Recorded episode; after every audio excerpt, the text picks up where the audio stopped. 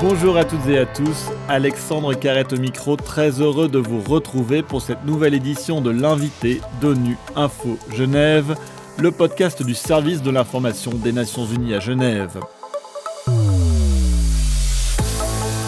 Cette semaine, Antonio Guterres, le secrétaire général de l'ONU, a lancé un appel à un cessez-le-feu humanitaire immédiat à Gaza. Selon le dernier rapport de l'UNRWA, l'Office de secours et de travaux des Nations Unies pour les réfugiés de Palestine dans le Proche-Orient, le conflit a déjà coûté la vie à plus de 3000 Palestiniens et 1300 Israéliens, en grande majorité des civils. Avec Tamara Al-Rifai, porte-parole de l'UNRWA, nous allons faire le point sur la situation à Gaza et le travail des Nations Unies sur place. C'est notre invité cette semaine. Tamara Al-Rifai, bonjour. Bonjour. Et un grand merci d'avoir accepté euh, de répondre à nos questions. Alors tout d'abord, est-ce que vous pourriez faire euh, rapidement un point sur les dernières informations que vous avez euh, depuis le terrain à Gaza? L'ONU a annoncé qu'il ne restait que quelques jours de vivres et de médicaments pour les populations. En fait, je confirme exactement ce que vous venez de dire.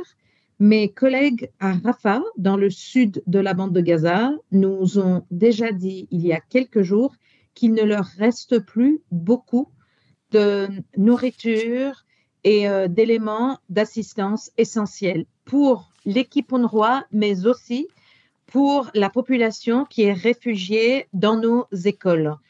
Le plus important pour nous maintenant, c'est d'obtenir de l'eau potable et c'est d'obtenir des médicaments, y compris des médicaments de base comme de l'insuline ou du paracétamol, pour pouvoir subvenir aux besoins les plus urgents euh, dans la partie du milieu et du sud de la bande de Gaza, qui est la partie où plus de un demi-million de personnes déplacées ont trouvé refuge dans les écoles et autres bâtiments de l'UNRWA, l'Agence des Nations Unies pour les réfugiés de Palestine.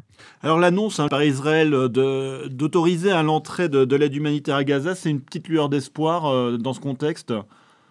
Ce que nous appelons maintenant, nous appelons à une levée entière du siège sur Gaza. Donc, un accès humanitaire, c'est très bien, mais ce qu'il faut maintenant, c'est faire en sorte à ce que l'aide humanitaire entre sans interruption et de façon sûre et sécurisée sur la bande de Gaza et dans la bande de Gaza.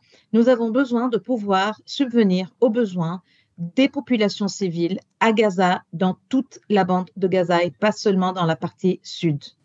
Alors le, secrétaire général a justement demandé, a appelé à un cessez-le-feu hein, pour mettre en place cette aide humanitaire. Euh, qu'en est-il sur le terrain justement? Nous appelons justement, comme, euh, comme appelle le secrétaire général, à un cessez-le-feu. La situation sur le terrain est extrêmement euh, dangereuse. Nous avons déjà perdu 14 collègues de l'UNRWA. au moins 32 de nos immeubles ont été touchés par les combats. Donc, il est essentiel maintenant d'arriver à un cessez-le-feu humanitaire, c'est le terme qu'a utilisé le secrétaire général, un cessez-le-feu humanitaire pour permettre à l'action humanitaire, aux agences onusiennes de pouvoir circuler dans la bande de Gaza. Alors vous l'avez dit, hein, l'UNRWA paie, un, lourd tribut hein, à ces violences, 14 employés euh, tués euh, depuis le début euh, des, violences. Il y a une école mardi après-midi hein, qui a été aussi touchée, une école que vous gérez dans, le, dans un camp de réfugiés. Comment en fait gérez-vous cette situation sécuritaire au sein de l'UNRWA? Nous partageons nos coordonnées GPS avec les parties en conflit. Et c'est pour ceci que nous avons été extrêmement choqués et, extrêmement, oui, choqués par par le fait que cette école ait été touchée. Dans cette école, il y avait au moins 4000 personnes déplacées qui pensaient être à l'abri des conflits, du conflit. Ces personnes sont sorties de cette école au moment de, cet incident et sont revenues à cette école juste après parce qu'elles n'avaient pas où aller.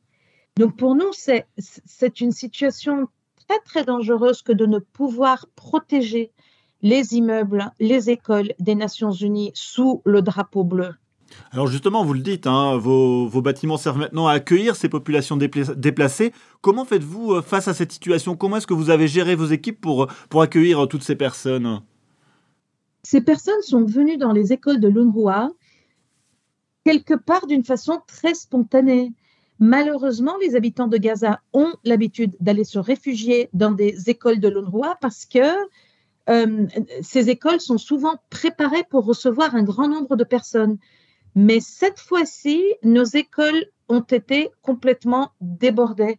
Donc, à partir déjà du troisième ou du quatrième jour de ce conflit, nous avons reçu dans nos écoles, non seulement les écoles préparées à être des abris, mais toutes les autres écoles, celles qui ne sont pas préparées, nous avons reçu un très, très grand nombre de personnes déplacées. On parle de plusieurs centaines euh, de milliers.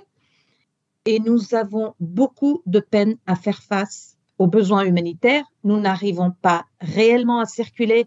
Nous n'arrivons pas à fournir de l'assistance. D'ailleurs, le commissaire général de l'UNRWA a déclaré déjà en début de semaine que l'UNRWA n'était plus en mesure de protéger et assister les personnes déplacées tel que le dit notre mandat, par souci de sécurité, et aussi euh, par souci de stock. Nous n'avons plus suffisamment d'eau, de nourriture et de médicaments pour couvrir tous les besoins. Et au niveau de vos équipes, elles ont dû s'improviser pour accueillir ces, personnes. Comment ça se passe concrètement dans ces centres, enfin dans, dans vos centres?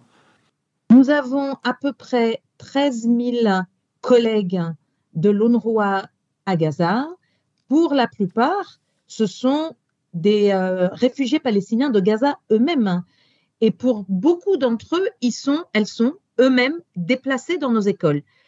Ce sont euh, des collègues très, très professionnels et habitués, malheureusement, à ce genre de conflit, étant donné que Gaza subit ces conflits depuis 2008. Nous en sommes au septième, huitième conflit depuis 2008.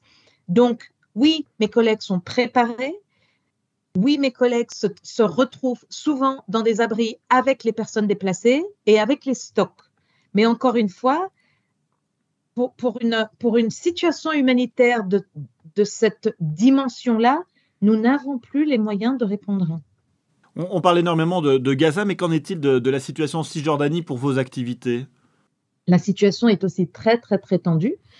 Et euh, vous avez raison de poser la question parce que souvent on oublie que les, contextes sont très liés et que euh, un conflit à Gaza suscite aussi des émotions et suscite des actes euh, en Cisjordanie. Donc, mes collègues en Cisjordanie aussi, y compris à Jérusalem-Est où se trouve le siège de l'UNRWA, me rapportent énormément de tensions euh, à travers la bande de Gaza, avec beaucoup de restrictions sur notre possibilité de mouvement, de bouger de bouger notre staff, de bouger nos opérations. D'une manière générale, alors c'est une question peut-être un peu compliquée, mais comment l'UNRWA est-elle perçue auprès de la population palestinienne? Vous êtes là installé depuis de, très nombreuses années, depuis des décennies, mais est-ce que l'image de, de l'UNRWA a changé euh, pour les populations palestiniennes? Vous l'avez dit vous-même, l'UNRWA a l'âge de ce déplacement. Donc l'UNRWA a bientôt 75 ans, c'est aussi l'âge de cette situation de refuge pour beaucoup de Palestiniens depuis 1948. Nous sommes à l'image en fait de ce, déplacement et de, ces euh, réfugiés palestiniens. Il y a énormément d'attentes de la part des réfugiés palestiniens. Il y a une attente par rapport euh, euh, au pouvoir même de l'UNRWA de les protéger s'ils sont dans nos écoles ou dans, nos abris. Il y a une attente par rapport à une possibilité d'assistance au niveau euh, de leurs attentes. Et euh, nous, nous savons qu'il y a souvent cette, cette, cette relation très complexe hein, parce que d'un côté, les attentes sont très, très, très élevées. D'un autre côté, l'UNRWA est souvent sous énormément de pression politique et financière. Et donc, on n'arrive pas toujours à répondre au niveau demandé. Mais moi, j'aimerais rappeler que l'UNRWA, c'est quand même un réseau de 700 écoles à travers la région, une région très, très volatile. La Cisjordanie, Gaza, la Syrie, la Jordanie et le Liban. C'est 145 centres de santé primaires, c'est 30 000 employés. Donc, nous faisons vraiment partie du paysage. Toute dernière question dans, ce contexte hein, par rapport à la communauté internationale. Est-ce que vous avez suffisamment de, moyens? Est-ce que vous continuez à avoir le soutien de la communauté internationale dans ce contexte très compliqué? C'est une question très pertinente parce que rien que pour cette année, pour le restant de cette année, il nous manque à peu près 100 millions de dollars pour pouvoir maintenir toutes nos, opérations critiques et de base dans nos cinq, euh, euh, théâtre d'opération. Il nous manque donc 100 millions de dollars encore cette année pour novembre et décembre. Et nous venons de faire un appel pour 104 millions de dollars pour notre réponse urgente à la situation de Gaza. Tamara Al-Rifaï, un grand merci d'avoir accepté de, répondre à mes questions. Je rappelle que vous êtes la porte-parole de l'UNRWA, l'Office de secours et de travaux des Nations Unies pour les réfugiés de Palestine dans le Proche-Orient. Et c'est la fin de cette édition. La réalisation, il y avait François Soubiguerre, Marim Lili et Adrien Coulon à la préparation. L'actualité des Nations Unies continue sur notre site web ungeneva.org et sur le compte Twitter en français ONU Genève. À très bientôt.